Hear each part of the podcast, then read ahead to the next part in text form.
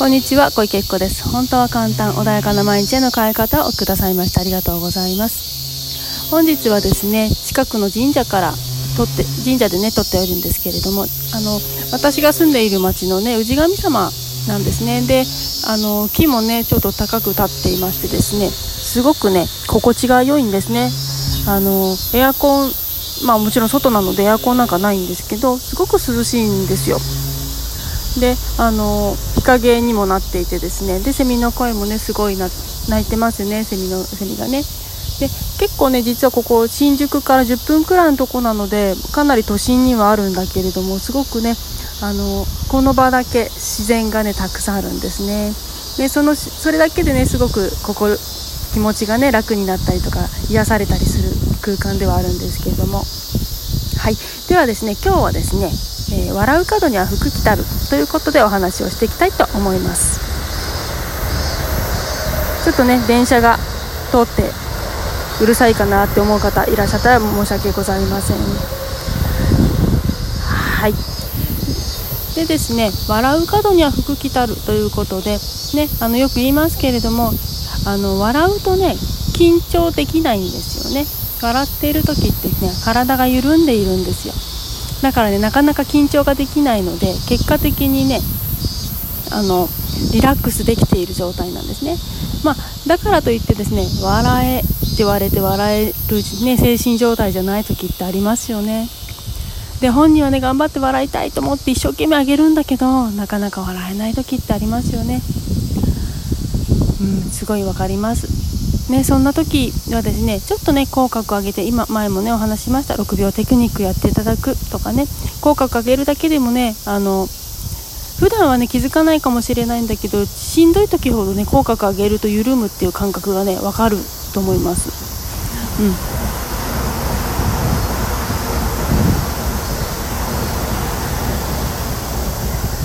はいごめんなさいね電車がまたね通りましてすごくね線路の近く駅の近くなんですねこのこうあの神社が。なのでねたくさん電車が通ってしまうんですけれども、うん、であの笑うってすごいね健康にもすごくいいっていうのはやはり体が緩むんですよね。でねいつも最近ずっと話してますけどやっぱり緩みましょうよって話をします。ね緩むとねかあの心も緩むと人に対してもね当たりが柔らかくなったりします。しんどい時ってね誰かに対しても厳しい声を投げてしまったりとかそんな風にねあのその自分の状態硬いまんまそのまま相手にぶつけてしまう状態になりますだけど笑っている状態だと言葉もよ、ね、柔らかくなっていたりするのでねどうしてもあの柔らかさっていうのはすごくね必要になってくることなんじゃないかなって生きる上でねコミュニケーションを取るにおいても必要なところだと思うんですね。であのいろんなね病気だったりとか前もねお話したかもしれませんけれども病気だったりとかストレス抱えてる時ってねみんなこわばっていてすごく緊張している状態でねあの周りからもなんか硬いなってね思わせてしまう雰囲気をね出しますよね。っていうようにあのそれだけねこわばっていると周りにも分かるしそれをさらにその相手に伝えてしまうことにもなるしいいことってあんまりないんですよね、まあ、あまりというか、まあ、基本的にはないかなと。今ねオリンピックもやってます。自分ね本当にいろんなプレッシャーの中皆さん頑張ってらっしゃってやっぱりそのプレッシャーに打ち勝つ選手だったり反対にねあの重さで潰れてしまう選手だったりっていうのがいると思うんですね。その時ってやっぱりねリラックスしているかどうか、ね、卓球の選手途中からねあの本当に金メダルを取ったペアの卓球選手たち伊藤選手もそうですけれども途中から緩んだんですね。顔が柔らかくなった時そこからすごくねいいあの自分のプレーができるようになってたんですね。こんな風にですね柔らかくなるっていうのはいろんないいものを引き寄せてくれるんです。だからあのねきつい時もあると思うんですけれども笑う笑う角には福来たる。この言葉をねどこかにね置いておいていただけるだけでもあそうだ笑わなきゃって意識が向いた瞬間にですねその向かなかった時よりも少し緩んだりすることもあると思うんですね。なので笑う角には福来たる、ね、この言葉っていうのはちょっとね自分の頭の隅にねずっと置いといていただけると、まあ、あの本当にね笑うとかね笑顔になりましょうなんていうねことは散々言われてきて当たり前だよって思う方もいらっしゃると思います。でも当たり前がゆえにですねできてるようでできてなかったりとか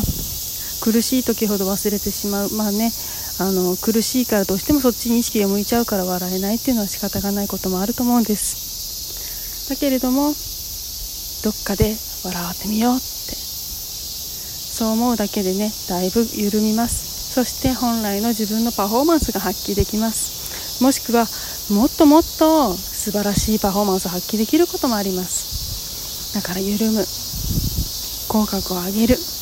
これはねどこか意識に上げていただけるといいなというふうに思います。そうするとね本当にいろんなものが味方してくれるんです。リラックスしてるかいろんな情報入ってきます。ね視野も広がります。そしていい人が寄ってきます。でそうするといい情報も入ってきます。ねすごくいいスパイラルに入ってきます。なので笑う。